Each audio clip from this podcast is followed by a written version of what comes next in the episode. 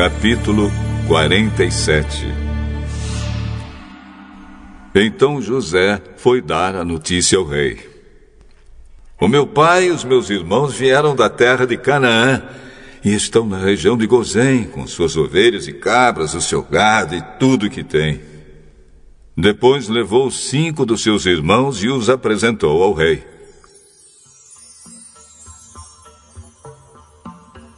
O rei perguntou: Qual é o trabalho de vocês? Senhor, nós somos criadores de ovelhas como foram os nossos antepassados. Viemos morar neste país porque na terra de Canaã não há pastos para os animais e a fome lá está terrível. Por favor, deixe que a gente fique morando na região de Gozém. O rei disse a José: Agora que o seu pai e os seus irmãos vieram ficar com você, a terra do Egito está às ordens deles. Dê a eles a região de Gozém, que é a melhor do país, para que fiquem morando lá.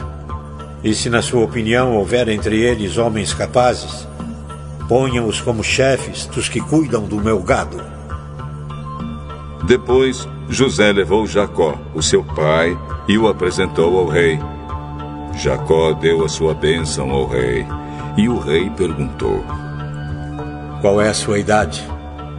Já estou com 130 anos de idade e sempre tenho andado de um lado para o outro.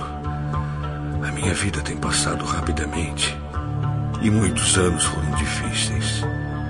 E eu não tenho conseguido viver tanto quanto os meus antepassados, que tiveram uma vida tão dura como a que eu tive. Jacó deu a sua bênção ao rei e foi embora. E José deu ao pai e aos irmãos terras na melhor região do Egito, perto da cidade de Ramsés, como o rei havia ordenado. Essas terras se tornaram propriedade deles e eles ficaram morando ali. José dava mantimentos ao pai, aos irmãos e aos parentes, conforme as necessidades de cada família. Não havia alimento em lugar nenhum e a fome aumentava cada vez mais. Os moradores do Egito e de Canaã ficaram fracos de tanto passar fome. O povo comprava mantimentos e José juntava todo o dinheiro e o levava para o palácio. Quando acabou todo o dinheiro do Egito e de Canaã, os egípcios foram falar com José. Por favor, nos dê comida. Não nos deixe morrer só porque o nosso dinheiro acabou. Se vocês não têm mais dinheiro, tragam o seu gato, que eu trocarei por mantimento.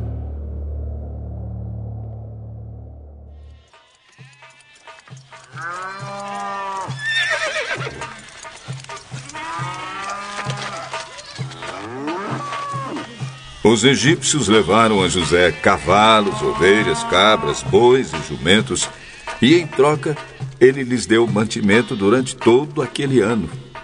O ano passou e no ano seguinte foram dizer a José: Senhor, não podemos esconder o fato de que o nosso dinheiro acabou e que os nossos animais agora são seus. Não temos mais nada para entregar a não ser os nossos corpos e as nossas terras. Não deixe a gente morrer. Compre a nós, Senhor, e as nossas terras em troca de alimentos. Seremos escravos do rei e ele será dono das nossas terras. Dê-nos mantimento para que possamos viver e também sementes para plantarmos, e assim a terra não se tornará um deserto. Então José comprou todas as terras do Egito para o rei. Todos os egípcios tiveram de vender as suas terras, pois a fome era terrível. Assim, a terra ficou sendo do rei. E José fez dos egípcios escravos no país inteiro. José só não comprou as terras dos sacerdotes. Eles não tiveram de vendê-las, pois o rei lhes dava certa quantidade de alimentos, e assim eles tinham o que comer. Então José disse ao povo: Agora vocês e as suas terras são do rei, pois eu os comprei para ele. Peguem aqui sementes para semearem nos campos. Do que colherem, deem a quinta parte ao rei. Usem as outras quatro partes para semear e para alimentar vocês, os seus filhos e as pessoas que moram com vocês. Eles responderam: O Senhor salvou a nossa vida e tem sido bom para nós. Seremos escravos do rei. Assim, José fez uma lei que existe até hoje. A lei é a seguinte: em todo o Egito, a quinta parte das colheitas pertence ao rei. Só as terras dos sacerdotes não ficaram para o rei. Os israelitas ficaram vivendo no Egito, na região de Gozém, onde compraram terras e tiveram muitos filhos. Jacó viveu 17 anos no Egito, chegando à idade de 147 anos. Quando sentiu que ia morrer, Jacó mandou chamar o seu filho José e disse: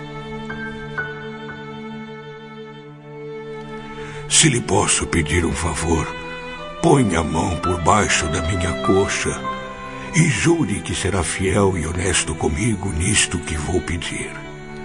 Não me sepulte no Egito. Quando eu morrer, tire o meu corpo do Egito e me coloque na sepultura dos meus antepassados, a fim de que eu descanse com eles. Eu farei o que o senhor está pedindo. Então jure. José jurou e aí Jacó se inclinou sobre a cabeceira da cama e orou.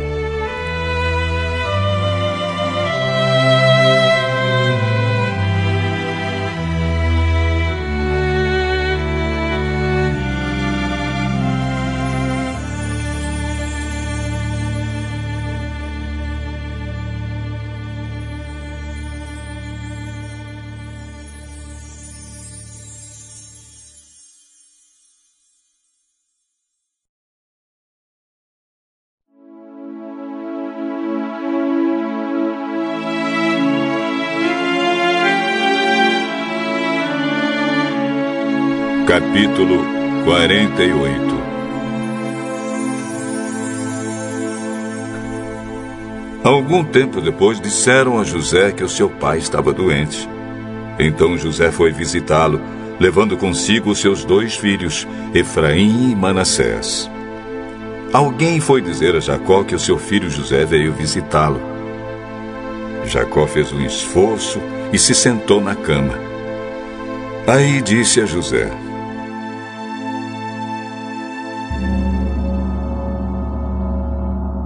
O Deus Todo-Poderoso me apareceu na cidade de Luz, lá na terra de Canaã, e me abençoou.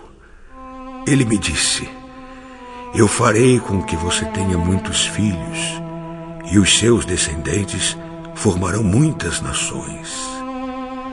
Eu darei esta terra aos seus descendentes para ser propriedade deles para sempre. Agora, os seus filhos, Efraim e Manassés, que nasceram aqui no Egito, antes de eu vir para cá, esses dois me pertencem.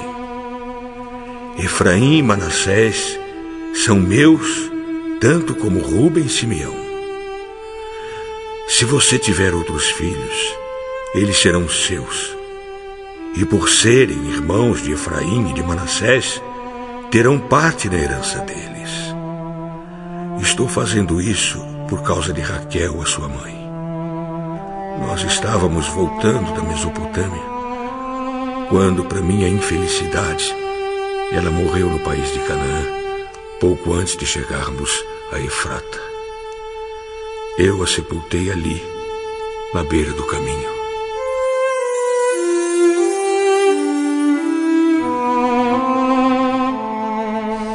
Efrata é agora conhecida como Belém.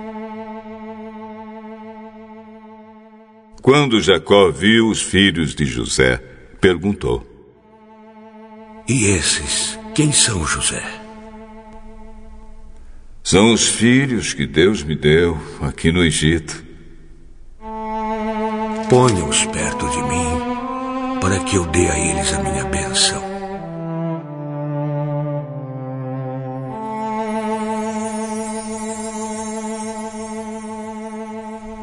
Por causa da velhice, a vista de Jacó estava fraca e ele não podia ver bem.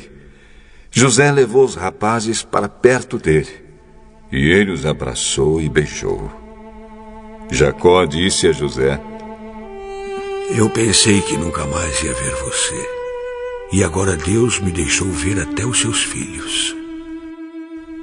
Então José tirou os dois do colo do seu pai, ajoelhou-se e encostou o rosto no chão. Em seguida, pegou Efraim com a mão direita e Manassés com a mão esquerda e fez com que ficassem perto de Jacó. Dessa maneira, Efraim ficou do lado esquerdo de Jacó e Manassés do seu lado direito. Jacó estendeu os braços e cruzou-os, pondo a mão direita sobre a cabeça de Efraim, embora fosse o mais moço e a mão esquerda sobre a cabeça de Manassés, que era o mais velho. Em seguida, deu a sua bênção a José, dizendo assim: Ó oh Deus, a quem os meus pais Abraão e Isaac serviram, abençoa estes rapazes. Abençoa-os, ó Deus. Tu que me tens guiado como um pastor durante toda a minha vida até hoje que os abençoe o anjo que me tem livrado de todo mal. Que o meu nome seja lembrado por meio deles e também o nome dos meus pais Abraão e Isaque. Que eles tenham muitos filhos e muitos descendentes neste mundo.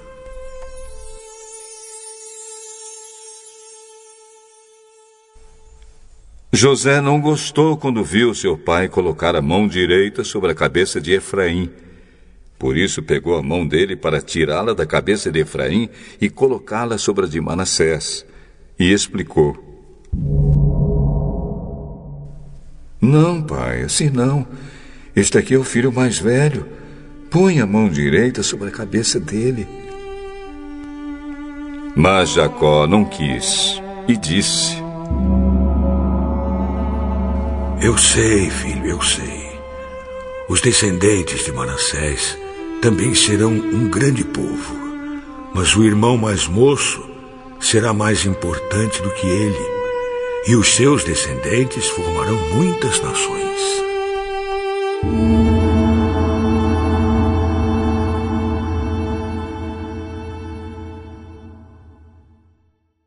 Desse modo, Jacó os abençoou naquele dia, dizendo: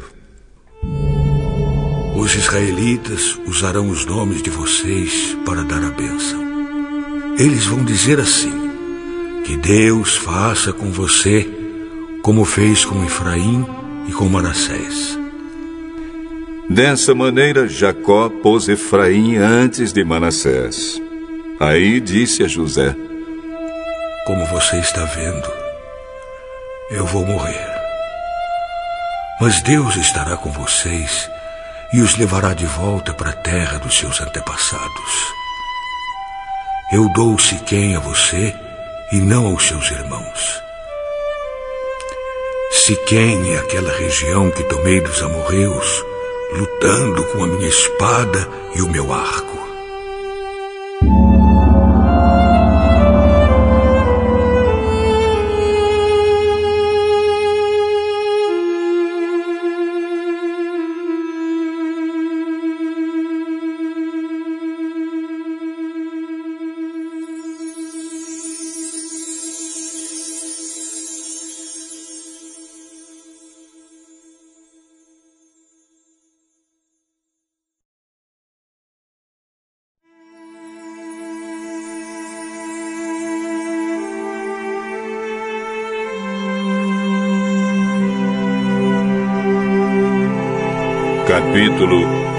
49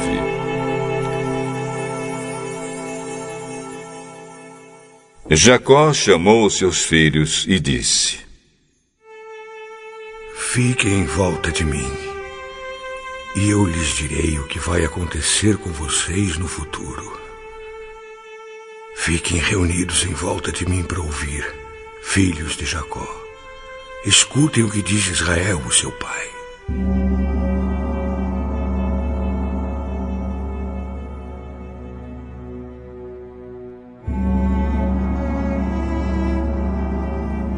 Ruben, você é o meu filho mais velho. Você é a minha força, o primeiro fruto do meu vigor o mais orgulhoso e o mais forte dos meus filhos. Você é violento como a correnteza, porém não será o mais importante, pois dormiu com a minha concubina, desonrando assim a cama de seu pai.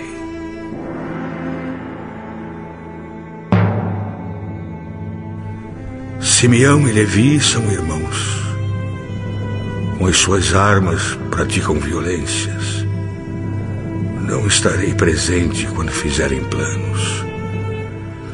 Não tomarei parte em suas reuniões, pois no seu furor mataram homens e, por brincadeira, aleijaram touros. Maldito seja o furor deles, pois é violento. Maldita seja a sua ira, pois é cruel. Eu os dividirei na terra de Israel e os espalharei no meio do seu povo.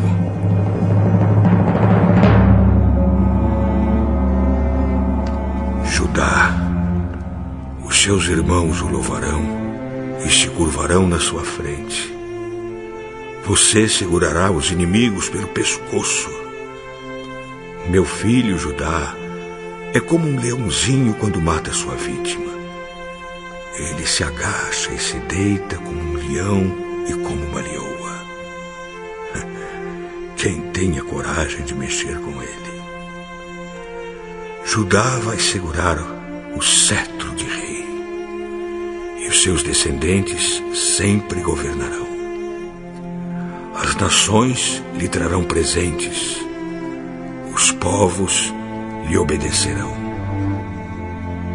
Ele amarra o seu jumentinho numa parreira, na melhor parreira que há. Ele lava as suas roupas no vinho, lava sua capa no vinho cor de sangue. Os seus olhos estão vermelhos de beber vinho. Os seus dentes estão brancos de beber leite. Zebulon morará no litoral onde haverá portos para navios. A sua fronteira chegará até Sidom. Issacar é como um jumento forte deitado entre as suas cargas. Quando viu que o país era bom e agradável para descansar, ele se abaixou para que colocassem a carga das suas costas e sem reclamar, trabalhou como um escravo.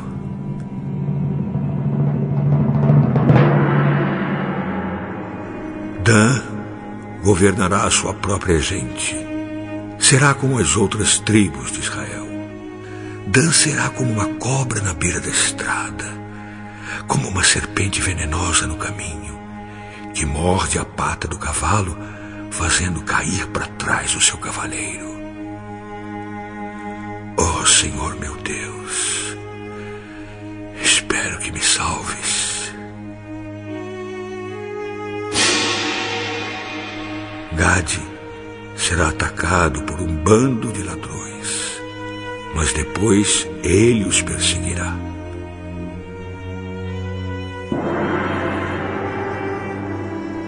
A terra de Azer produzirá bons alimentos dará alimentos que só reis merecem. Naftali é como uma corça solta que tem lindos filhotes. José é como uma planta perto de uma fonte. Ela dá muita fruta e os seus galhos sobem pelo muro. Os inimigos o atacam com violência e o perseguem com seus arcos e flechas. Porém, o seu arco ficou firme e os seus braços continuaram fortes pela força do poderoso de Jacó, pelo nome do pastor, a rocha de Israel. Deus do seu pai ajudará José. O Todo-Poderoso lhe dará bênçãos, bênçãos do alto do céu, bênçãos de águas que ficam debaixo da terra, bênçãos de muitos animais e muitos filhos bênçãos de cereais e de flores, bênçãos de montanhas antigas, coisas deliciosas dos montes eternos.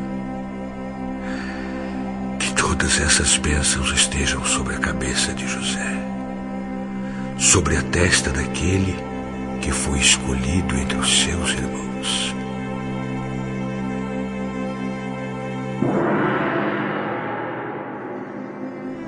Benjamim é como um lobo feroz.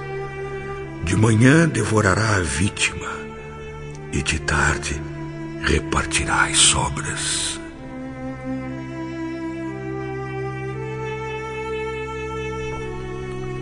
São essas as doze tribos de Israel. E foram essas as palavras que o pai disse aos seus filhos quando os abençoou. A cada um deu uma bênção especial.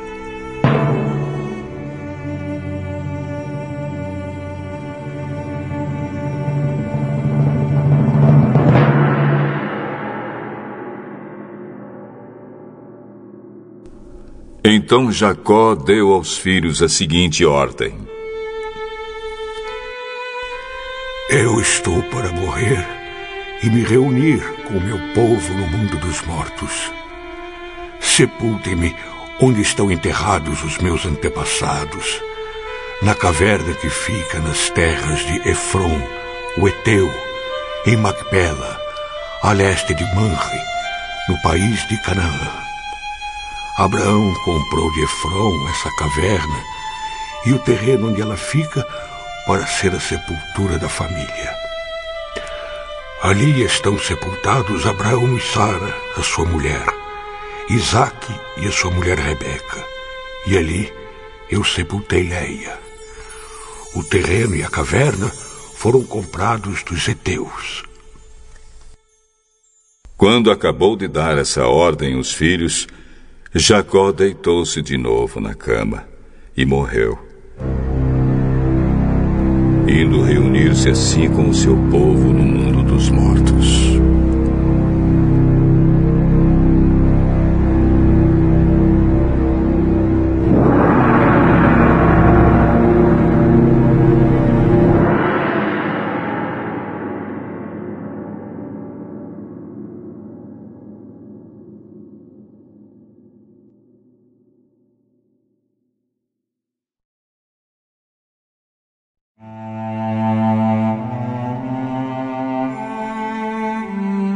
Capítulo 50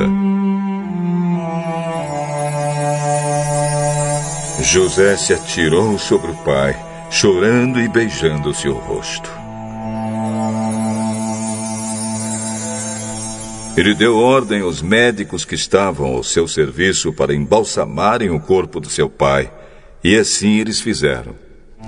Gastaram 40 dias para fazer isso o tempo normal para embalsamar um corpo. E os egípcios ficaram de luto 70 dias. Quando passou o tempo do luto, José falou com os altos funcionários do palácio do rei do Egito. Façam o favor de levar ao rei a seguinte mensagem: Quando meu pai estava para morrer, ele me fez jurar que eu o enterraria na sepultura que ele mesmo preparou no país de Canaã. Por favor, deixe-me ir sepultar o meu pai, que depois eu voltarei. O rei respondeu: Vá e sepulte o seu pai, como ele fez você jurar que faria. E assim José foi sepultar o seu pai.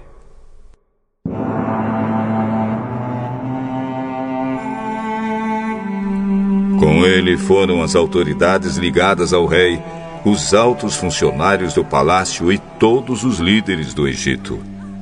Foram também as famílias de José, dos seus irmãos e de Jacó. Deixaram na terra de Gozém somente as crianças pequenas, as ovelhas, as cabras e o gado.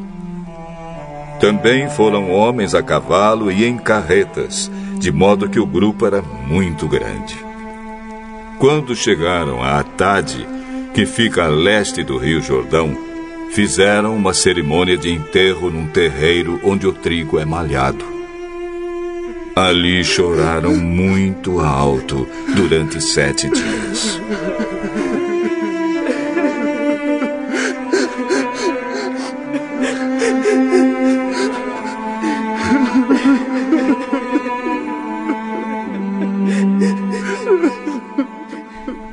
Quando os moradores de Canaã viram tanta gente chorando, disseram: Como é impressionante o choro desses egípcios!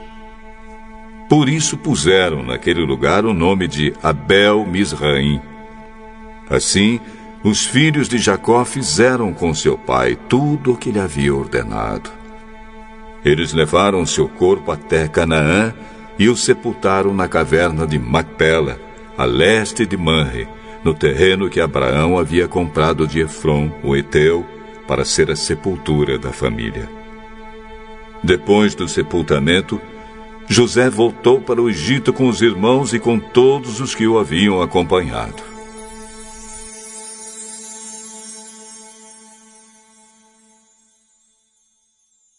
Depois da morte do pai, os irmãos de José disseram: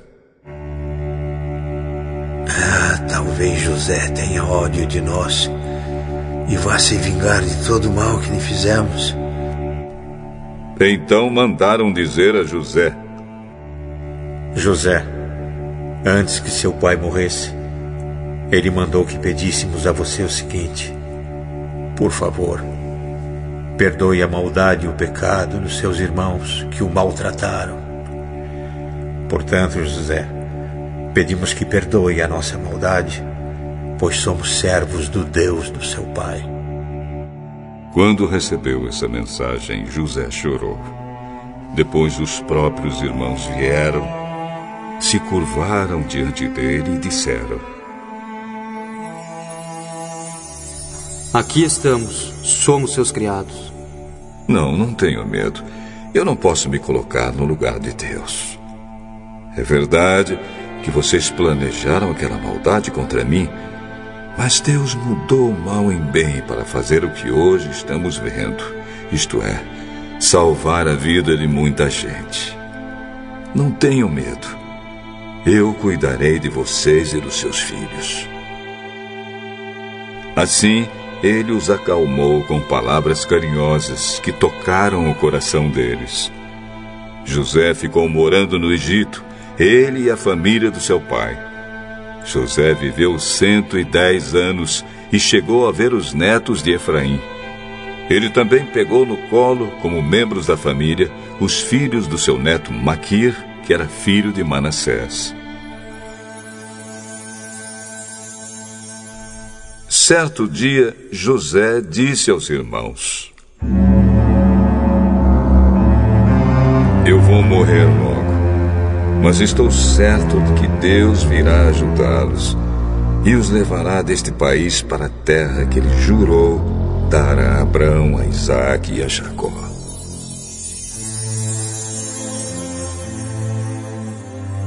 Então José pediu à sua gente que fizesse um juramento. Ele disse: Estou certo de que Deus virá ajudar vocês. Quando isso acontecer, levem o meu corpo com vocês. José morreu com 110 anos. O seu corpo foi embalsamado e posto num caixão no Egito.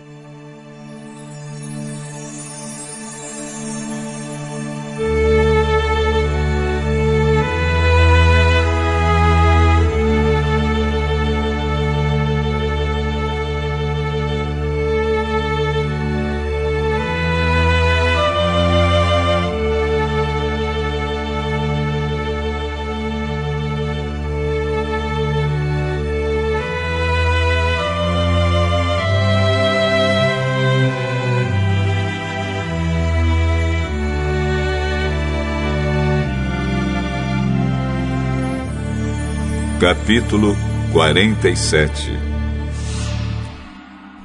Então José foi dar a notícia ao rei.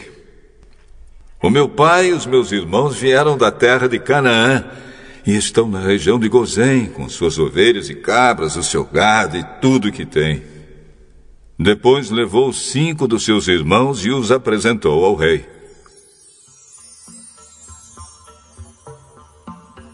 O rei perguntou: Qual é o trabalho de vocês? Senhor, nós somos criadores de ovelhas como foram os nossos antepassados. Viemos morar neste país porque na terra de Canaã não há pastos para os animais e a fome lá está terrível. Por favor, deixe que a gente fique morando na região de Gozém. O rei disse a José: Agora que o seu pai e os seus irmãos vieram ficar com você, a terra do Egito está às ordens deles. Dê a eles a região de Gozém, que é a melhor do país, para que fiquem morando lá. E se, na sua opinião, houver entre eles homens capazes, ponham-os como chefes dos que cuidam do meu gado. Depois, José levou Jacó, o seu pai, e o apresentou ao rei. Jacó deu a sua bênção ao rei, e o rei perguntou: Qual é a sua idade? Já estou com 130 anos de idade, e sempre tenho andado de um lado para o outro a minha vida tem passado rapidamente e muitos anos foram difíceis. E eu não tenho conseguido viver tanto quanto os meus antepassados, que tiveram uma vida tão dura como a que eu tive. Jacó deu a sua bênção ao rei e foi embora. E José deu ao pai e aos irmãos terras na melhor região do Egito, perto da cidade de Ramsés, como o rei havia ordenado. Essas terras se tornaram propriedade deles e eles ficaram morando ali. José dava mantimentos ao pai, aos irmãos e aos parentes, conforme as necessidades de cada família. Não havia alimento em lugar nenhum e a fome aumentava cada vez mais. Os moradores do Egito e de Canaã ficaram fracos de tanto passar fome. O povo comprava mantimentos e José juntava todo o dinheiro e o levava para o palácio. Quando acabou todo o dinheiro do Egito e de Canaã, os egípcios foram falar com José. Por favor, nos dê comida. Não nos deixe morrer só porque o nosso dinheiro acabou. Se vocês não têm mais dinheiro, tragam o seu gado que eu trocarei por mantimento.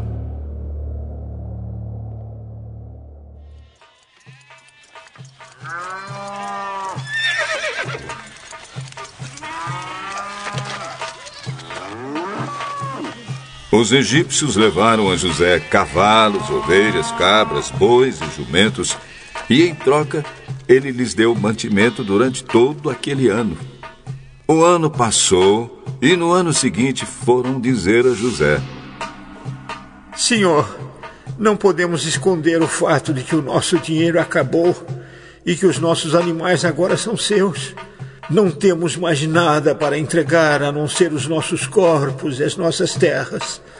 Não deixe a gente morrer.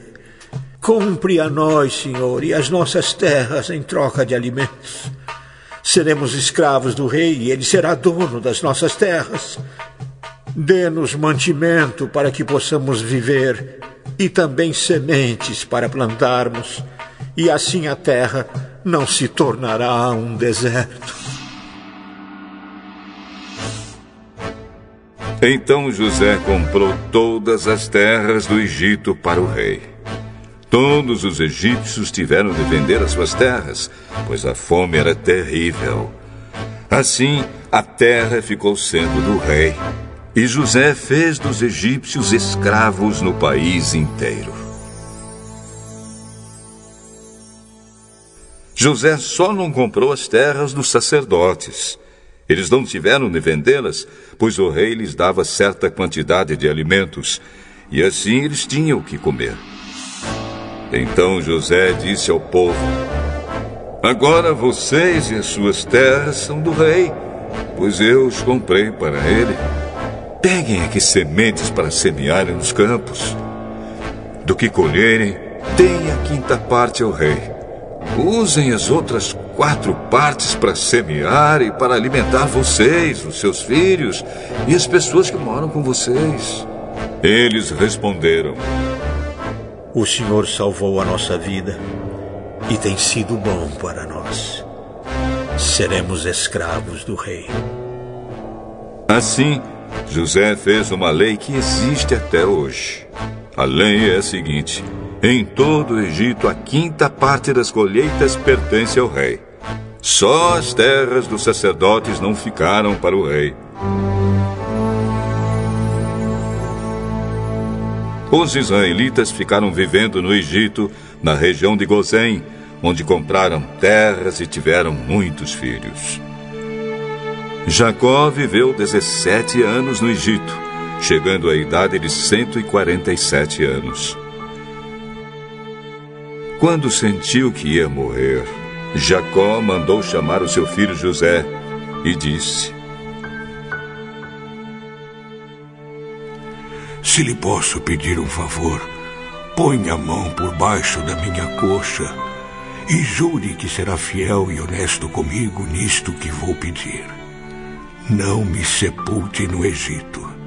Quando eu morrer, tire o meu corpo do Egito e me coloque na sepultura dos meus antepassados, a fim de que eu descanse com eles. Eu farei o que o senhor está pedindo. Então jure. José jurou e aí Jacó se inclinou sobre a cabeceira da cama e orou.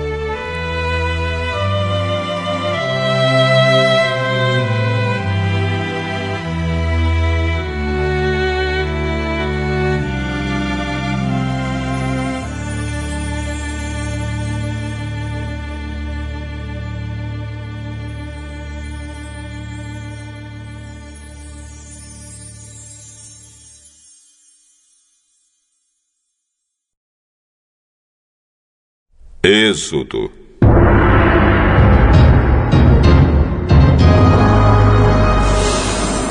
Capítulo 1 São estes os nomes dos filhos de Jacó que foram com ele para o Egito, cada um com a sua família: Ruben, Simeão, Levi, Judá, Issacar, Zebulon, Benjamim, Dan, Naphtali, Gade e Aser. Os descendentes diretos de Jacó eram 70 pessoas ao todo.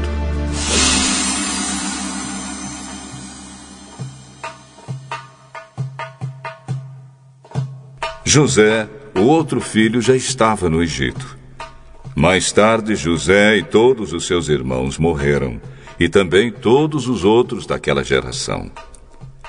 Mas os descendentes de Jacó, os israelitas, tiveram muitos filhos e aumentaram tanto que se tornaram poderosos. E eles se espalharam por todo o Egito.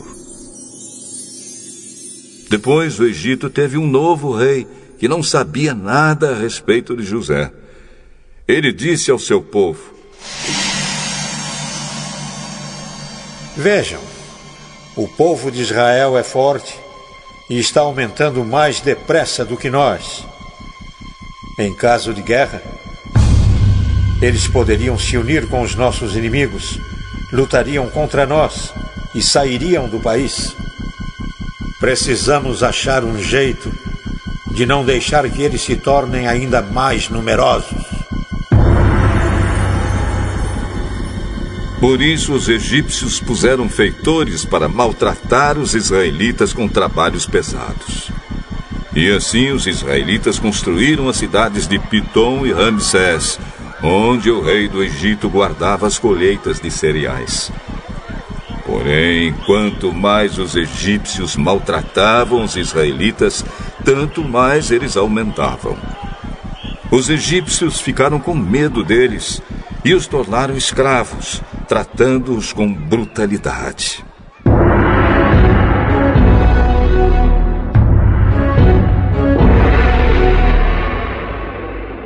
Fizeram com que a vida deles se tornasse amarga, obrigando-os a fazer trabalhos pesados na fabricação de tijolos, nas construções e nas plantações. Em todos os serviços que os israelitas faziam, eles eram tratados com crueldade. O rei do Egito deu a Sifra e a Puá, que eram parteiras das mulheres israelitas, a seguinte ordem: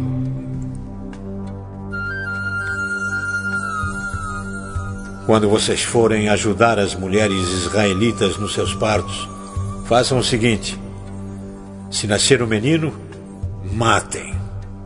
Mas se nascer uma menina, deixem que viva.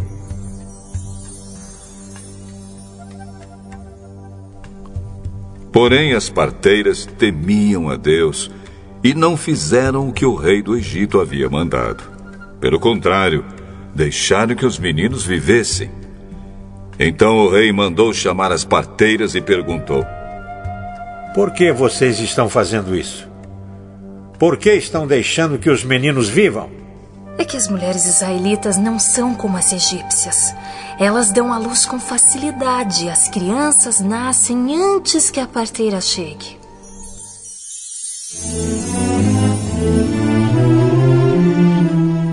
As parteiras temiam a Deus e por isso ele foi bom para elas e fez com que tivessem as suas próprias famílias.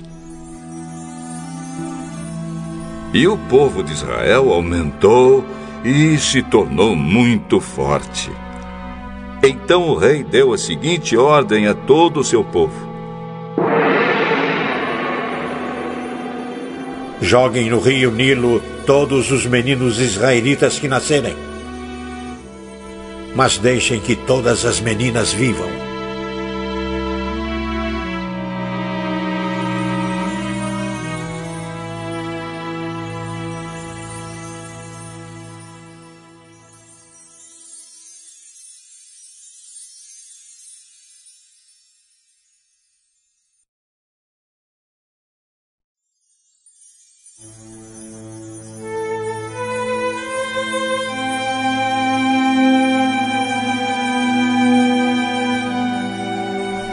Capítulo 2 Um homem e uma mulher da tribo de Levi casaram. A mulher ficou grávida e deu à luz um filho. Ela viu que o menino era muito bonito e então o escondeu durante três meses. Como não podia escondê-lo por mais tempo, ela pegou uma cesta de junco tapou os buracos com betume e piche, pôs nela o menino e deixou a cesta entre os juncos, na beira do rio. A irmã do menino ficou de longe para ver o que ia acontecer com ele. A filha do rei do Egito foi até o rio e estava tomando banho enquanto as suas empregadas passeavam ali pela margem. De repente, ela viu a cesta no meio da moita de juncos e mandou que uma das suas escravas fosse buscá-la. A princesa abriu a cesta.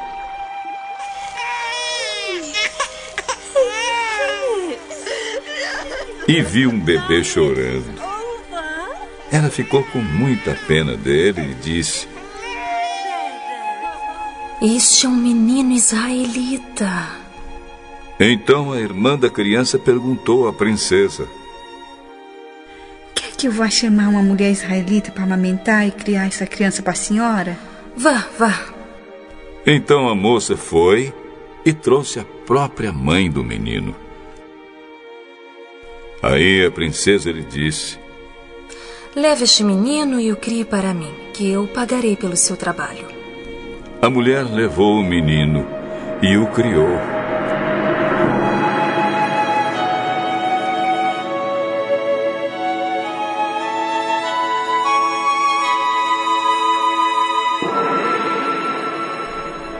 Quando ele já estava grande, ela o levou à filha do rei, que o adotou como filho. Ela pôs nele o nome de Moisés e disse: Eu o tirei da água.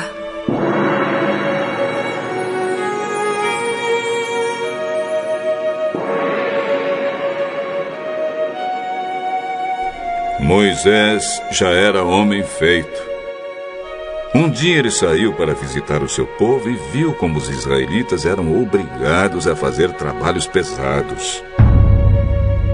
Viu também um egípcio batendo no israelita, um patrício seu.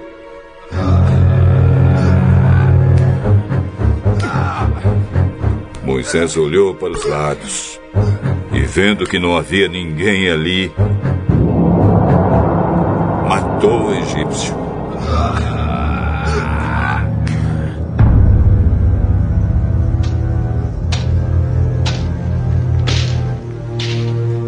E escondeu o corpo na areia.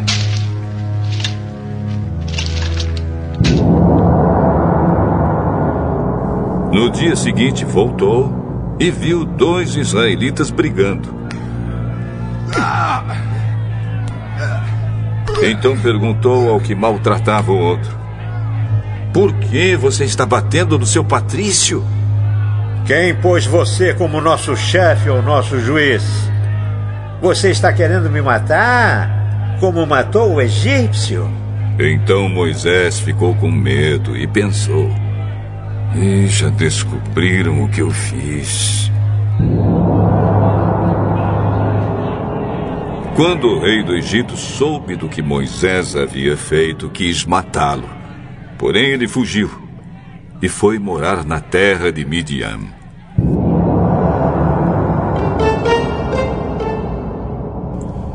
Jetro, o sacerdote de Midian, tinha sete filhos. Certo dia, quando Moisés estava sentado perto de um poço, elas vieram tirar água e encheram os bebedouros para dar de beber às ovelhas e às cabras do seu pai. Então chegaram alguns pastores e começaram a enxotar as moças dali.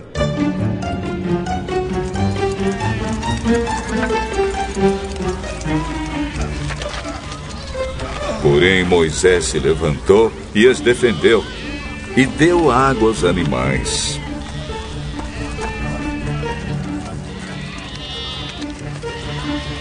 Quando elas voltaram ao lugar onde seu pai estava, ele perguntou: Por que é que vocês voltaram tão cedo hoje? Um egípcio nos defendeu dos pastores, tirou água para nós e ainda deu água para os nossos animais. E onde está ele? Por que vocês o deixaram lá? Vão chamá-lo, vão, para que venha jantar com a gente. Depois, Jetro convidou Moisés para ficar morando ali, e ele aceitou. Então Jetro lhe deu a sua filha Zípora em casamento. Quando ela teve um filho, Moisés pôs nele o nome de Gerson e disse: Sou hóspede em terra estrangeira.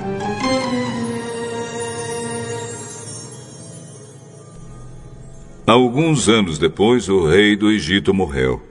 Mas os israelitas continuaram gemendo por causa da sua escravidão.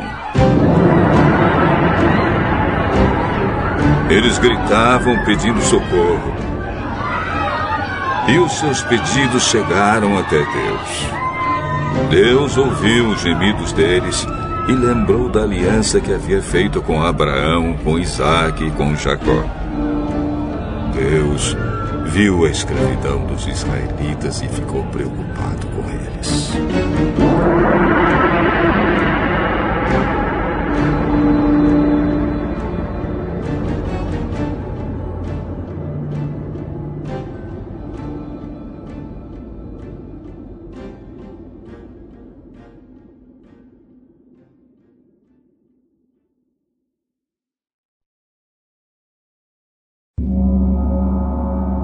Capítulo 3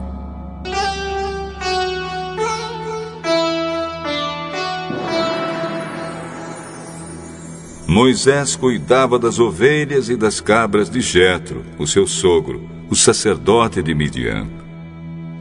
Um dia Moisés levou o rebanho para o outro lado do deserto. E foi até o Monte Sinai, o Monte Sagrado. Ali o anjo do Senhor apareceu a ele. Numa chama de fogo no meio de um espinheiro. Moisés viu que o espinheiro estava em fogo, porém não se queimava.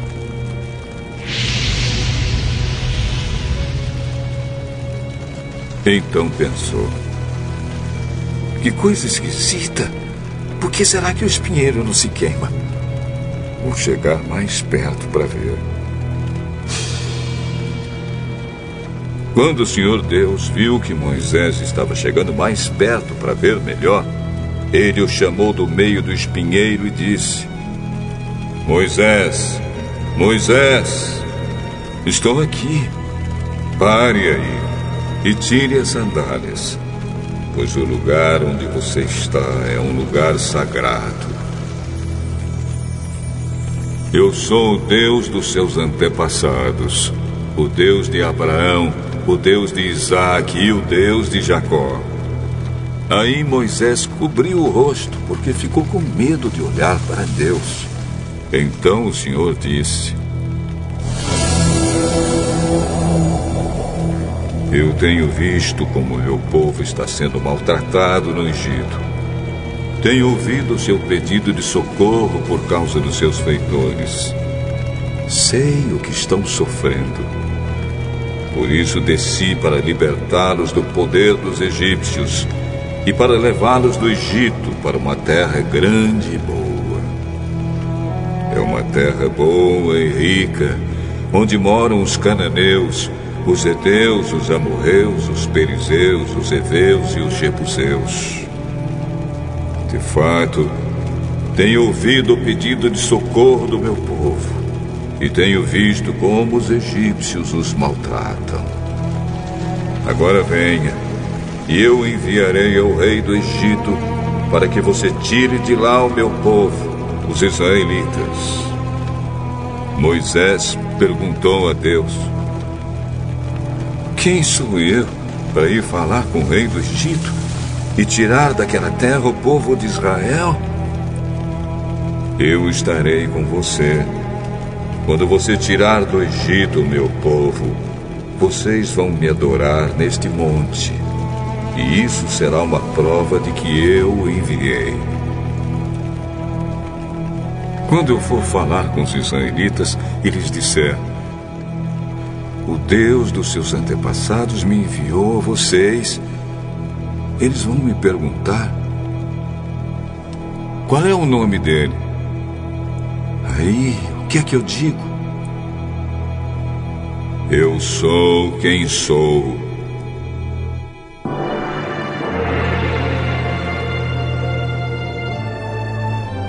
Você dirá o seguinte: Eu sou me enviou a vocês. O Senhor, o Deus dos seus antepassados, o Deus de Abraão, o Deus de Isaac e o Deus de Jacó, me enviou a vocês.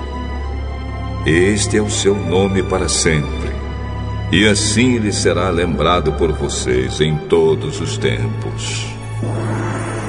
Vá, reúna os líderes do povo de Israel e diga que eu, o Senhor, o Deus dos seus antepassados, o Deus de Abraão, o Deus de Isaac e o Deus de Jacó, apareci a você e ordenei que eles dissesse: Tenho visto a sua situação e sei o que os egípcios estão fazendo com vocês. Eu resolvi tirá-los do Egito, onde estão sendo maltratados. E vou levá-los para uma terra boa e rica a terra dos cananeus, dos heteus, dos amorreus, dos perizeus, dos heveus e dos jebuseus. O meu povo ouvirá o que você vai dizer. Depois você e os líderes do povo de Israel irão falar com o rei do Egito. Digam a ele: O Senhor, o Deus dos Hebreus, apareceu a nós.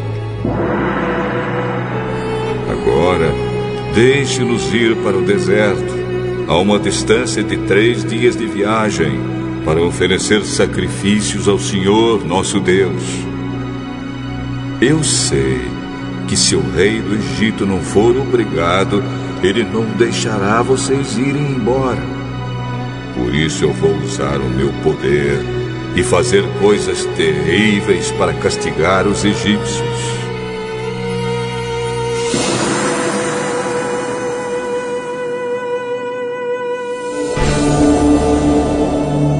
Depois disso, o rei deixará que vocês saiam do Egito. Eu farei com que os egípcios respeitem vocês. E quando vocês saírem, não irão de mãos vazias. Cada mulher israelita deverá pedir às mulheres egípcias que estiverem morando na casa dela, ou que sejam suas vizinhas, que lhe deem objetos de prata e de ouro e roupas com que vocês vestirão os seus filhos e as suas filhas. E assim vocês tomarão as riquezas dos egípcios.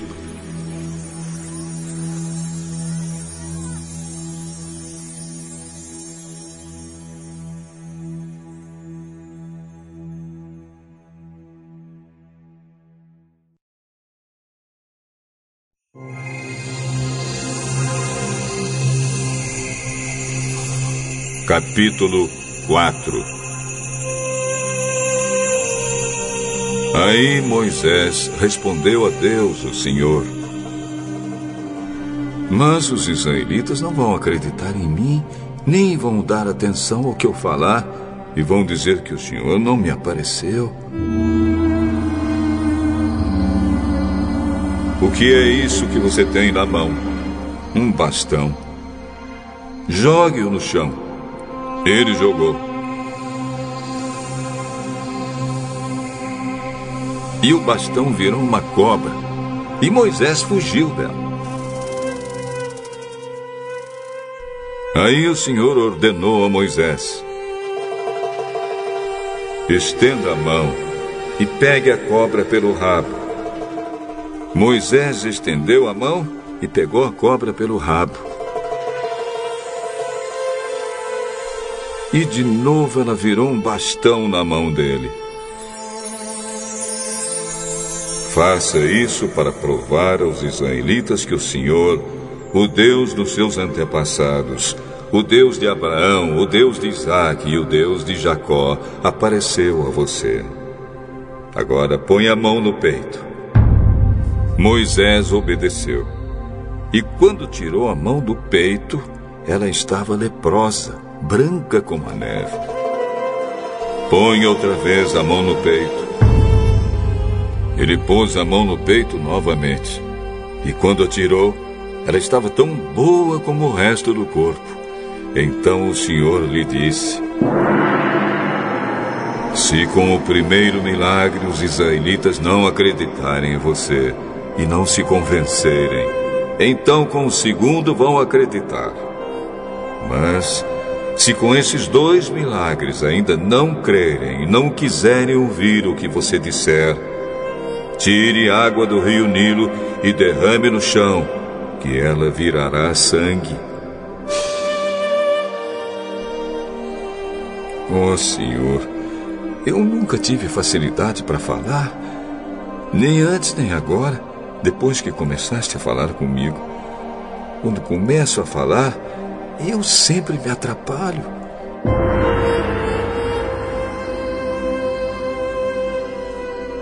Quem dá a boca ao ser humano? Quem faz com que ele seja surdo ou mudo?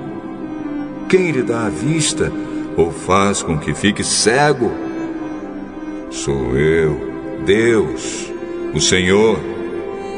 Agora vá, pois eu o ajudarei a falar e lhe direi o que deve dizer.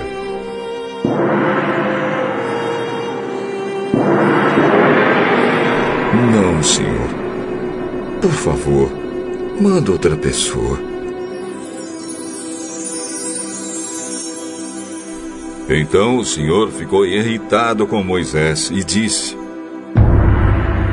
Por acaso Arão, o levita, não é seu irmão? Eu sei que ele tem facilidade para falar. Além disso, ele está vindo para se encontrar com você e vai ficar contente ao vê-lo. você falará com Arão e lhe dirá o que ele deve dizer. Eu os ajudarei a falar e direi o que vocês devem fazer. Arão falará ao povo em seu lugar. Ele será o seu representante e falará ao povo por você. E você será como Deus para ele, explicando o que ele deve dizer. Leve este bastão, porque é com ele que você vai fazer os milagres. Então Moisés voltou para a casa de Jetro, o seu sogro, e disse: Deixe que eu volte para visitar os meus parentes no Egito. Quero ver se eles ainda vivem. Vá em paz. Quando Moisés ainda estava na região de Midian, o Senhor Deus lhe tinha dito: Volte para o Egito, pois todos os que queriam matá-lo já morreram. Então Moisés fez com que a sua mulher e os seus filhos montassem um jumento e começou com eles a sua viagem de volta para o Egito. Moisés tinha na mão o bastão que Deus havia mandado que ele levasse. E mais uma vez o Senhor disse a Moisés: Eu lhe dei poder para fazer muitos milagres. Quando você voltar para o Egito, esteja pronto para fazê-los diante do rei daquela terra. Mas eu vou fazer com que ele fique teimoso e não deixe o povo de Israel sair de lá. Então você lhe dirá que eu, o Senhor, digo o seguinte: Israel é o meu primeiro filho. Já lhe disse que deixe o meu filho sair a fim de me adorar. Mas você não deixou, e por isso eu vou matar o seu filho mais velho.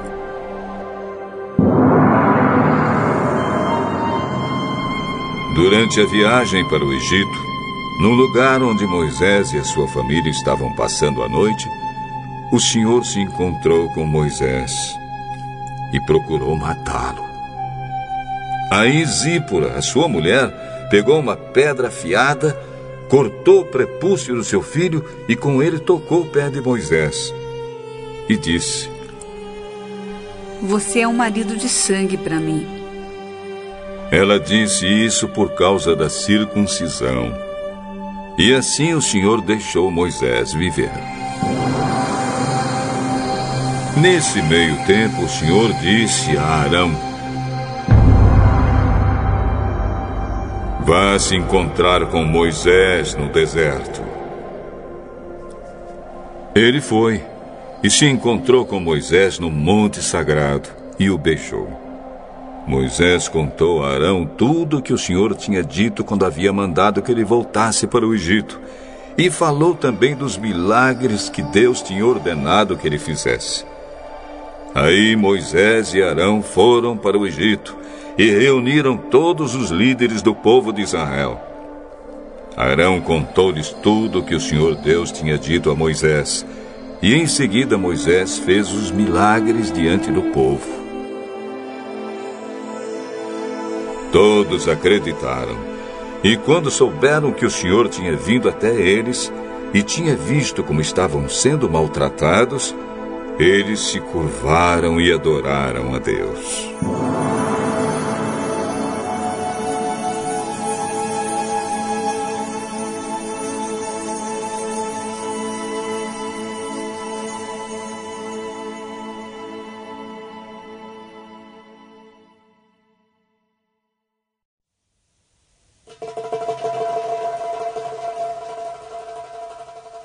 Capítulo 5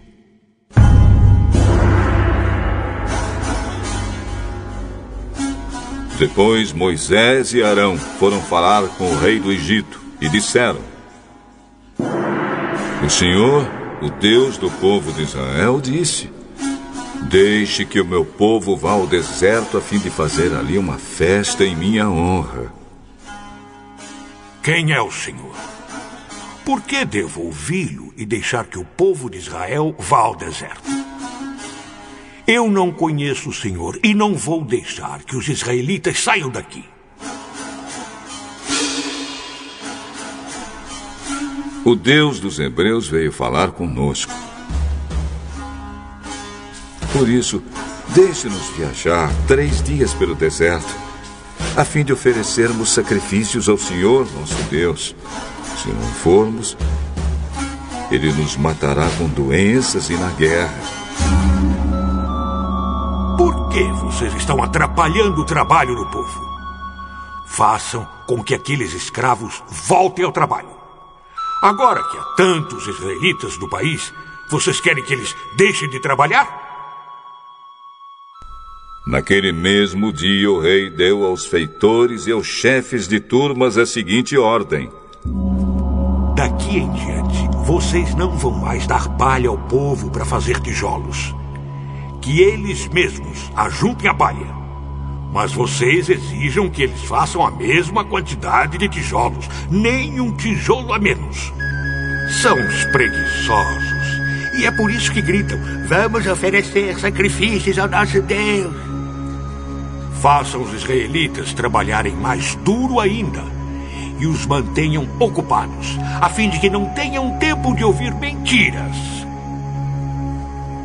então os feitores e os chefes de turmas saíram e foram dizer ao povo o seguinte: O rei disse que não vai mais fornecer palha a vocês. Ele manda que vocês vão ajuntar palha onde puderem achar. Mas terão de continuar fazendo a mesma quantidade de tijolos. Por isso o povo se espalhou por toda a terra do Egito, ajuntando a palha que sobrava das colheitas. Os feitores forçavam os israelitas a fazer todos os dias a mesma quantidade de tijolos que costumavam fazer quando recebiam palha. Os feitores batiam nos israelitas, chefes de turmas que haviam sido encarregados do trabalho, e perguntavam: Por que vocês não estão fazendo a mesma quantidade de tijolos que vocês faziam antes? Então os israelitas, chefes de turmas, foram se queixar ao rei. Por que é que o senhor nos trata assim? Nós que somos seus empregados. Agora, não nos dão mais palha, mas exigem que continuemos fazendo tijolos. Além disso, batem em nós. No entanto, os seus feitores é que são os culpados. Vocês são os preguiçosos e não querem trabalhar. É por isso que estão me pedindo que os deixe ir oferecer sacrifícios a Deus, Senhor. Volte ao trabalho. Vocês não receberão palha, mas terão de fazer a mesma quantidade de tijolos. Os israelitas, chefes de turmas, viram que estavam numa situação difícil quando lhes foi dito que fizessem todos os dias a mesma quantidade de tijolos que faziam antes. Depois de falarem com o rei, eles se encontraram com Moisés e Arão, que os estavam esperando, e lhes disseram: O Senhor Deus está vendo o que vocês estão fazendo e os castigará. Pois por causa de vocês, o rei e os seus funcionários estão com ódio de nós. Vocês deram a eles um motivo para nos matarem. Moisés falou outra vez com Deus, o Senhor: Oh Senhor, por que tratas tão mal este povo? Por que me mandaste para cá? Pois desde que vim falar em teu nome com o rei do Egito, ele tem maltratado este povo. E tu não fizeste nada para ajudá-los.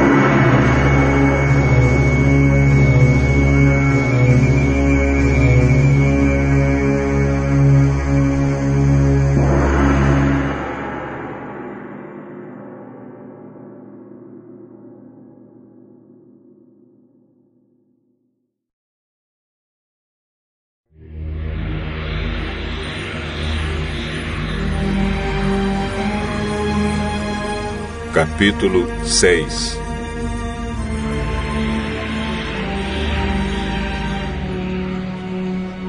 Então o Senhor Deus respondeu a Moisés: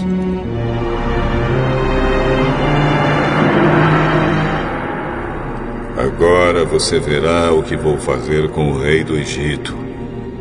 Eu vou obrigar a deixar que o meu povo vá embora. Sim, eu o forçarei a expulsar os israelitas do seu país. Eu sou o Senhor.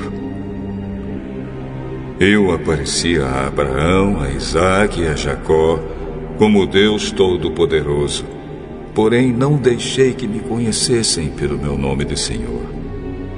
Fiz uma aliança com eles e prometi dar-lhes a terra de Canaã, onde tinham vivido como estrangeiros.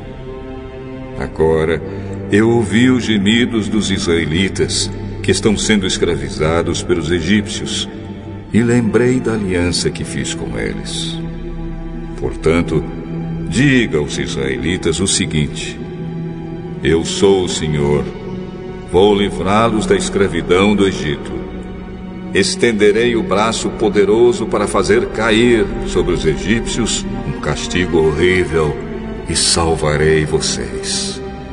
Farei com que vocês sejam o meu povo, e eu serei o seu Deus. Vocês ficarão sabendo que eu sou o Senhor, seu Deus, o Deus que os vai livrar da escravidão no Egito. Eu os levarei para a terra que jurei que daria a Abraão, a Isaque e a Jacó. E eu darei essa terra para ser propriedade de vocês. Eu sou o Senhor.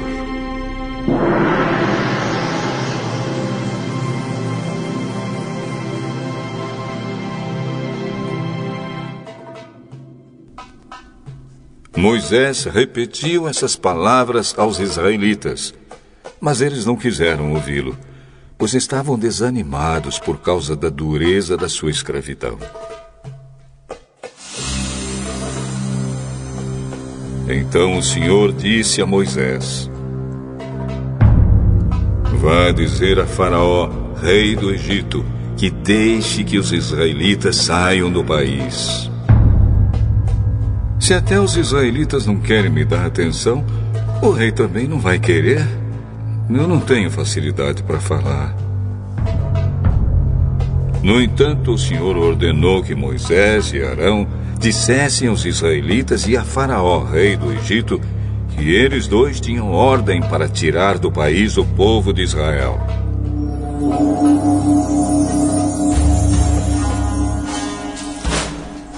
Esta é a lista dos grupos de famílias dos antepassados de Moisés e Arão. Ruben, o primeiro filho de Jacó, foi pai de quatro filhos: Enoque, Palo, Esrom e Carme. São esses os grupos de famílias de Ruben. Simeão foi pai de seis filhos: Gemuel, Jamim, Oade, Jaquim, Zoar e Saul, filho de uma mulher cananeia. São esses os grupos de famílias de Simeão. Levi foi pai de três filhos: Gerson, Coate e Merari. Levi viveu 137 anos. Gerson foi pai de dois filhos, Libni e Simei, e eles tiveram muitos descendentes. São estes os filhos de Coate, Anrão, Izar, Hebron e Uziel. Coate viveu 133 anos. Merari foi pai de dois filhos, Mali e Muzi. São esses os grupos de famílias de Levi com seus descendentes. Arão casou com Joquebebe, sua tia por parte de pai, e ela lhe deu dois filhos, Arão e Moisés. Arão viveu 137 anos. Izar foi pai de três filhos, Corá, Nefeg e Zicre. Uziel também foi pai de três filhos, Misael, Elzafã e Citre. Arão casou com Eliseba, filha de Aminadab e irmã de Nazon. Ela lhe deu quatro filhos: Nadab, Abiú, Eleazar e Itamar. Corá foi pai de três filhos: Assir, Eucana e Abiasaf. São esses os grupos de famílias de Corá. Eleazar, filho de Arão, casou com uma das filhas de Putiel, e ela lhe deu um filho chamado Finéias. São esses os chefes das famílias e dos grupos de famílias da tribo de Levi.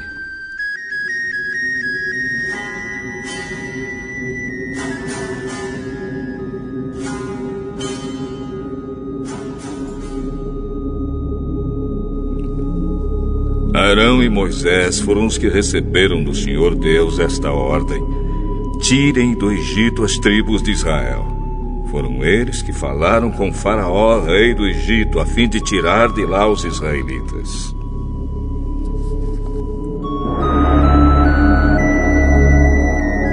Quando o Senhor falou com Moisés no Egito, ele disse: Eu sou o Senhor. Diga a Faraó, rei do Egito, tudo o que vou dizer a você. Oh, Senhor, eu não tenho facilidade para falar. Como é que o rei vai me ouvir?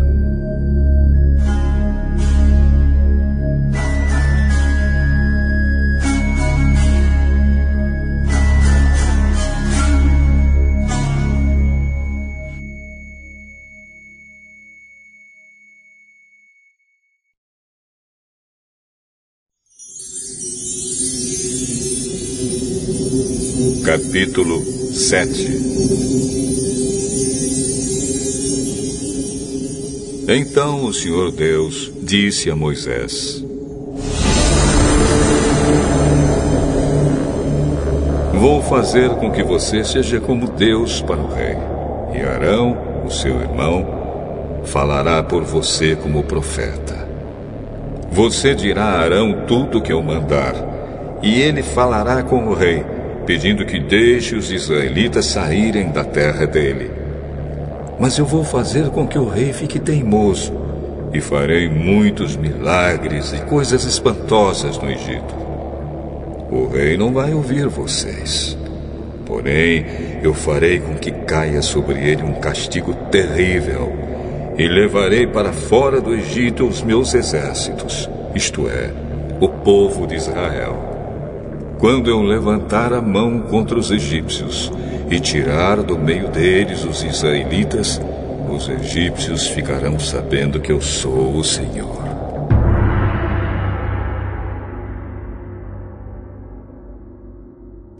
Moisés e Arão fizeram tudo como o Senhor havia mandado.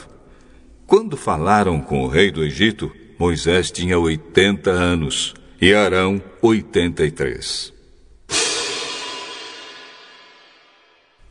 O Senhor Deus disse a Moisés e a Arão: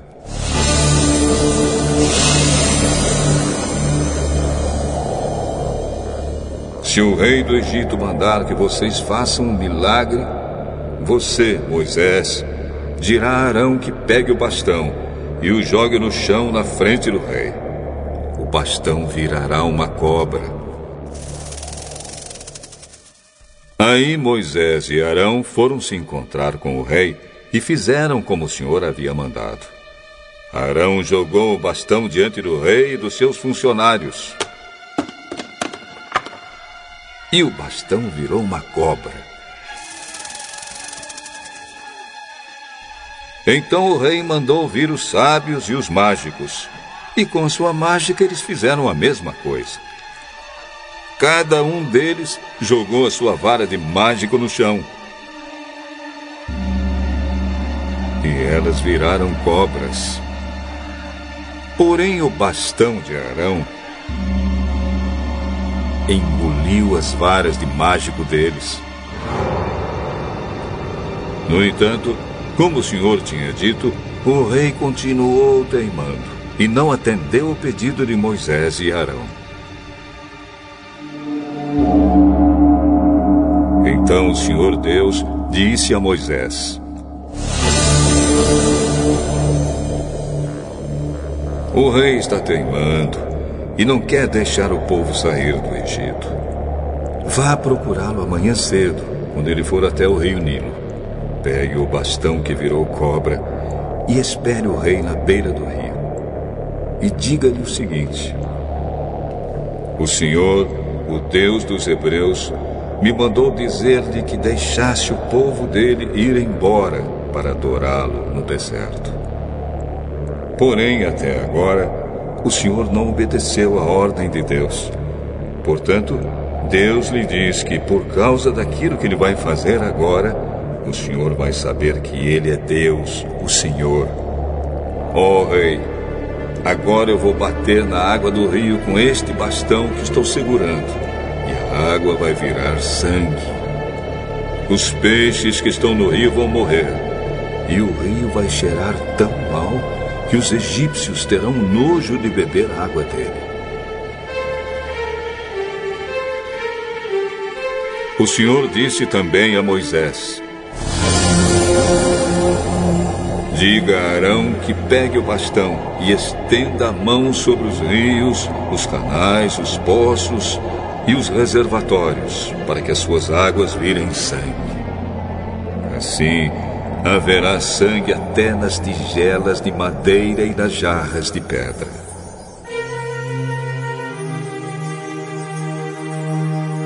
Moisés e Arão fizeram como o Senhor havia mandado. Na frente do rei e dos seus funcionários, Arão levantou o bastão e bateu no rio. e a água virou sangue. Os peixes morreram e o rio cheirou tão mal que os egípcios não podiam beber a água dele. E em todo o Egito houve sangue. Porém, com as suas artes, os mágicos do Egito fizeram a mesma coisa. E assim o rei continuou teimando. Como o Senhor tinha dito, ele não atendeu ao pedido de Moisés e Arão. Pelo contrário, ele voltou para o seu palácio sem se preocupar com o que havia acontecido. Todos os egípcios cavaram buracos na beira do rio para beber água limpa, pois não podiam beber da água do rio. E passaram sete dias depois que o Senhor Deus bateu nas águas do rio.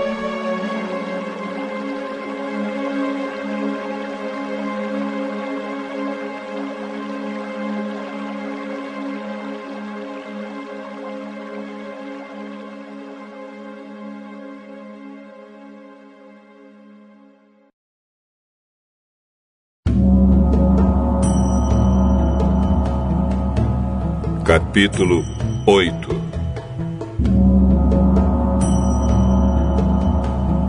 Depois o Senhor Deus disse a Moisés: Vá falar com o rei e diga que o Senhor está dizendo a ele o seguinte: Deixe que o meu povo saia do país a fim de me adorar. Se você não deixar, eu castigarei o seu país cobrindo-o de rãs. O rio Nilo ficará cheio de rãs e elas sairão dele e entrarão no palácio do rei, no seu quarto, na sua cama, nas casas dos seus funcionários e do seu povo e até dentro dos fornos e das bacias de amassar pão. As rãs pularão em cima de você, do seu povo e de todos os seus funcionários.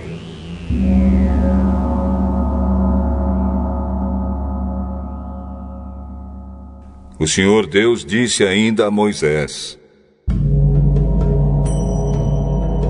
Diga a Arão que estenda o bastão sobre os rios, os canais e os poços, e faça com que as rãs saiam das águas e cubram a terra do Egito.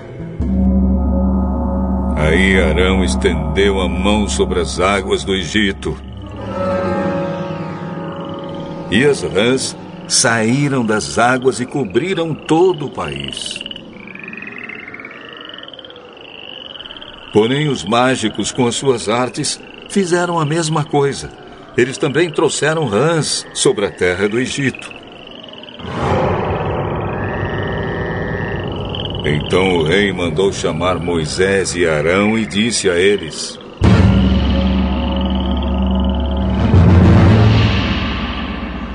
Peçam ao Senhor Deus que livre a mim e o meu povo dessas rãs. E eu deixarei que o seu povo vá e ofereça sacrifícios a ele. Terei muito prazer em levar o seu pedido. Diga quando é que o senhor quer que eu peça a Deus em seu favor, em favor dos seus funcionários e do seu povo, para que as rãs sumam do seu palácio e das casas e fiquem somente no rio. Orem por mim amanhã. Oh, rei, vou fazer como pediu. E assim o senhor ficará sabendo que não há outro Deus como o senhor, nosso Deus. O senhor, os seus funcionários e o seu povo ficarão livres das rãs. Só no Rio Nilo é que haverá rãs.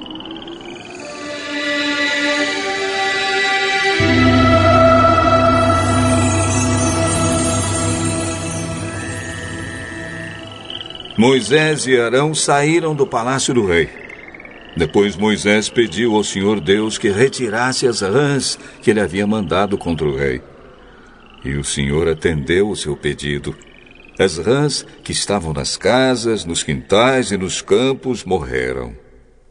Os egípcios fizeram muitos montes de rãs e um cheiro horrível se espalhou pelo país inteiro.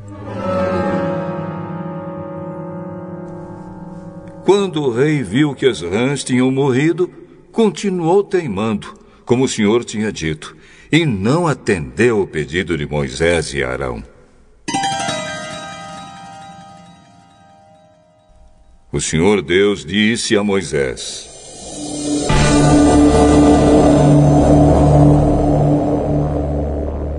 Mande Arão bater na terra com o bastão, para que em todo o Egito o pó vire piolhos. E Arão bateu na terra com o bastão. E todo o pó do Egito virou piolhos, que cobriram as pessoas e os animais.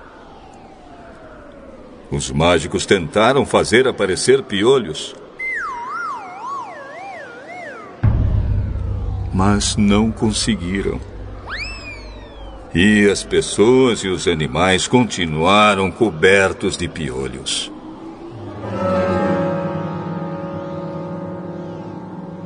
Então os mágicos disseram ao rei: Foi Deus quem fez isso. Mas o rei continuou teimando, como o Senhor tinha dito, e não atendeu o pedido de Moisés e Arão. O Senhor Deus disse a Moisés: Amanhã cedo, quando o rei for até a beira do rio, vá falar com ele.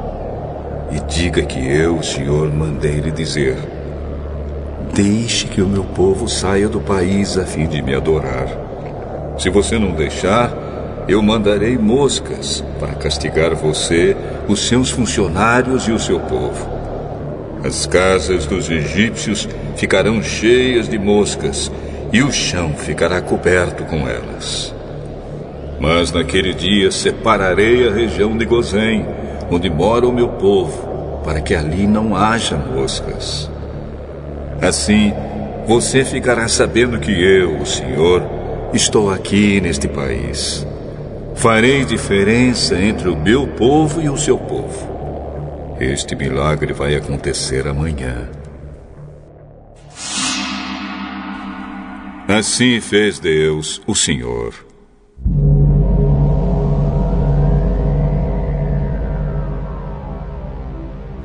E entraram grandes enxames de moscas no palácio do rei e nas casas dos seus funcionários.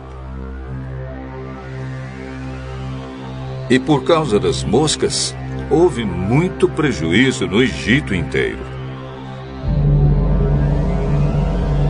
Então o rei chamou Moisés e Arão e disse: Vão oferecer sacrifícios ao seu Deus, porém façam isso aqui mesmo, no Egito. Isso não daria certo, pois os animais que oferecemos em sacrifício ao Senhor, nosso Deus, são sagrados para os egípcios. Se eles virem a gente matar os animais que eles adoram, com certeza nos matarão a pedradas. Nós temos de caminhar três dias pelo deserto até chegarmos ao lugar onde vamos oferecer sacrifícios ao Senhor, nosso Deus, como Ele mesmo nos ordenou. Se vocês não forem muito longe, eu os deixarei ir ao deserto oferecer sacrifícios ao Senhor, meu Deus. Orem também por mim. Logo que eu sair daqui, vou orar a Deus para que estes enxames de moscas deixem o Senhor, os seus funcionários e o seu povo. Mas o senhor não deve nos enganar outra vez, proibindo que o povo vá oferecer sacrifícios a Deus, o Senhor. Então Moisés saiu do palácio e orou a Deus, o Senhor. O Senhor fez o que Moisés havia pedido. Ele fez com que as moscas deixassem o rei, os seus funcionários e o seu povo. Não ficou uma só mosca. Mas ainda dessa vez o rei continuou teimando e não deixou o povo ir.